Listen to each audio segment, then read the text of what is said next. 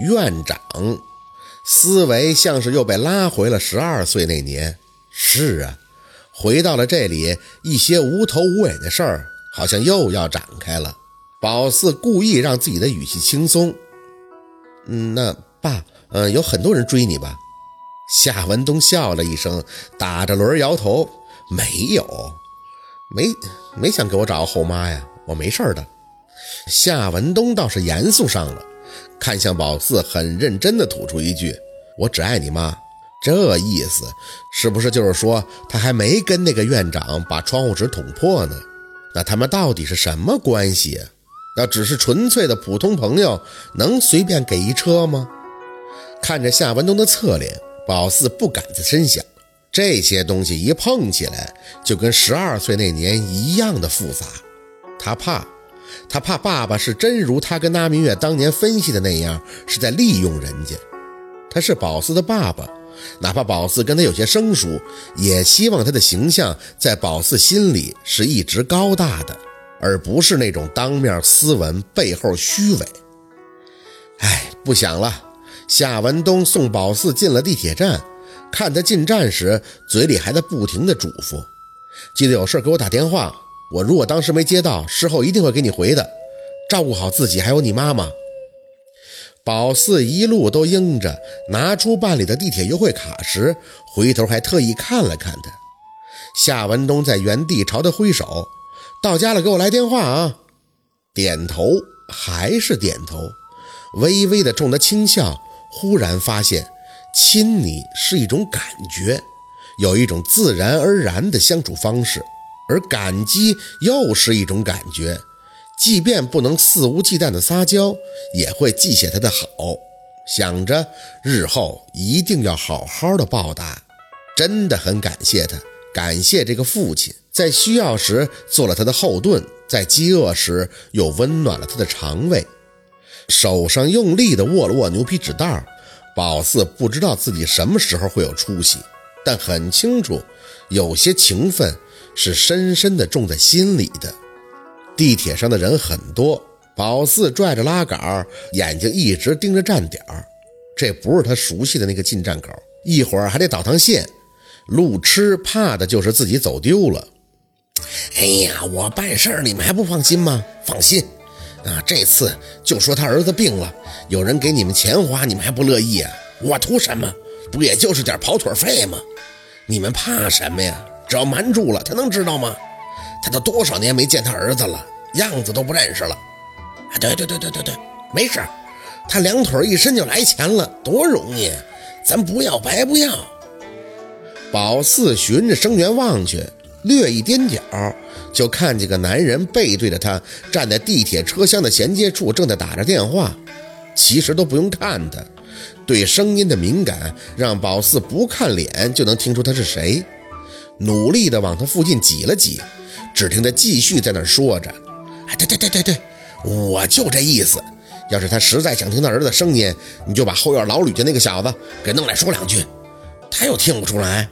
嗯，行，你们放心吧，他回去看都没事儿。只要你们嘴丰年，别让他知道孩子早没了就行。别犯傻，瞒一年，咱可就多得一年的钱。要不然你们老两口子拿啥钱养老啊？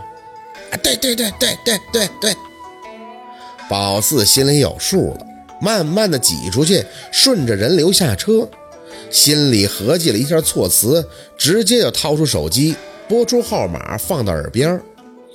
喂，米雪姐呀，宝四，你怎么还不回来呢？我这一直在家等你呢，有个大事要跟你说呢。宝四愣了一下，什什么事要跟我说呀？就是上回我挨打没接活的那事儿，你还记着？你跟我说被打不一定是坏事吗？哎呦我的妈呀，真老幸运了！那天晚上我回来，上家这安排个妹妹过去了，结果你猜怎么着？其中一个小妹妹这段时间一直感冒着不舒服，一去检查，哎呦是艾滋啊！我的天哪，我现在心里都突突。宝四皱了皱眉，米雪姐，你的意思是那天晚上你要接的那个客人？是他有艾滋病是吗？那怎么确定的呢？既然是干那行的，哪里能知道究竟是被谁传染的呢？怎么不确定啊？我跟你讲，知道我为什么不接吗？那个变态要做双飞全套口香糖，就是不带套，还要用嘴，知道不？我一眼就看见他桌上放的药了，那种药吃完了就不是人了，你晓得吧？所以我才生气打了起来。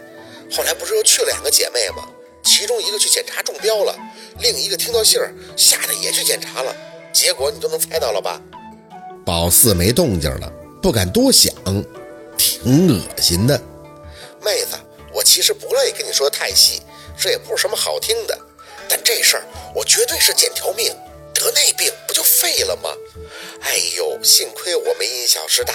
虽然我没听你的出门了，但是最起码咱们算是留得青山在，还能有柴烧啊。宝四，你什么时候回来啊？姐请你吃饭。宝四清了一下嗓子，那个我吃完了，呃，就是有个事儿，我想跟你念叨念叨。有事儿？什么事儿？你说，姐能帮的不带差事儿的。宝四知道他会错意思了，酝酿了一下，还是张口。下午我在学校，看你最近好像又开始接活了，就帮你打了一卦，但结果不太好。什么结果呀，妹子？你说。你要是说我最近不宜出门，我就忍着，坚决不出门了。哎，想想他虽然那晚被揍了一顿，但未必是件坏事。最起码保四扒瞎是方便了。嗯，不是你不好，是我看出你儿子不好。他不是生病了，就是。怎么了，妹子？你可别吓唬我啊！我儿子可是我命根子呀。有些话，宝四真不是太习惯直不愣的往外说。具体的我不太清楚，反正我的建议就是你回去看看，卦象显示你最好回去看看，不管是他生病了还是怎样的，我的建议啊就是你别耽搁，赶紧回老家。谁说都赶不上自己去看，你说是吧？可我，他有些犹豫，我现在就回去耽误活啊，手里也没有什么余钱呀。宝四叹气，米雪姐，你回不回去是你自己的事儿，但我能说的都说了。你要是信我呢，你就回去看看，而且不能磨蹭啊！我感觉呢，你老家那个人啊，差不多这两天又要来找你要钱了。与其让他带回去，还不如自己回去亲手把钱给孩子呢。你说我说的对吧？他像是听出了什么，语气有些发沉。老四，你是不是看出了什么？不方便明说呀？哎呀，我的天哪，还得怎么明说呀？难不成告诉你，你那个儿子百分百的挂了？你也得信呀，嗯，我该说的都说了，回不回去就看你自己了。我先不说了啊，米雪姐，我这边还要继续搭地铁呢，一会儿就回去了。他心思马上就中了，犹犹豫豫地挂下了手机。宝四知道米雪听他说完这些肯定会闹心的，但宝四认为真相是要他自己去发现的，不然就是说破大天都没有用。该做的是做了。至于他回不回老家，或者是回老家后能不能识破骗局，那就是他自己的事儿了。换乘了一趟地铁线后，宝四算是顺利的回了家。上楼掏出钥匙，门自己就开了。匆忙从里边出来的人险些跟他撞上，脸都不用看清，一闻这香水味儿就知道是米雪了。呀，宝四你回来了！宝四嗯了一声，看着他拽着的行李箱，你这是？他着急地把箱子拽出门槛儿，语气仍旧匆匆。宝四，刚才我给那个帮我送钱的老乡去电话了，他说我儿子真病了，我这心现在就不舒服。哎呀，不管那些了，嗯，我赶晚上的火车先回老家看看，姐回头再跟你聊啊。宝四点头，赶紧就给他让地方，看着他急三火四的下楼，心里的感觉说不上来，母子未必连心吧。保守估计，他儿子得死了能有四五年了，养或者他一出老家就挂了。要是真有什么连心的说法，他怎么能这些年都感觉不到呢？家里还是没人，宝四简单的收拾了一下那些泡面袋子，摆弄了一会儿夏文东给他买的新手机。若军居然回来了，有些惊讶。还没等宝四开口，他略显疲惫的脸就看见了手机。这手机算是比较高档的，虽然跟若文买的是一个牌子，但人家这是薄的翻盖电话。你拿的是 V 三吗？嗯，你看见你爸爸了？知道他能猜到，周围人划拉划拉，可不就他爸有钱吗？嗯，他送我的。若军有些不悦，你不是有手机吗？他说他买都买完了，拿回去也是放着，就让我换着用。我想给二舅的。那他知道咱家住哪儿了？宝四看着若军严肃的脸，心里不是一般的闹。没，我坐地铁回来的，他就领我去吃了个饭。若军的表情这才松了几分。啊，那就好。那手机你就给你二舅吧，记着少跟你爸爸联系。嗯。他放下包，准备烧水去泡面。必须得承认，若军儿也没偷吃好吃的。他对自己都糊弄，更别提照顾宝四了。我听说你要找兼职工作是吗？嗯，心里默默的腹诽。米雪也是，他什么时候跟若君聊的这些呀？不让宝四跟他妈讲和他走动，那他也不能把宝四的话告诉若君啊。不许找啊！若君虽然貌似在专心致志地撕着桶面盒，但口气却是毋庸置疑的。你在我这儿还去兼职打工，传回去，你二舅他们要怎么想啊？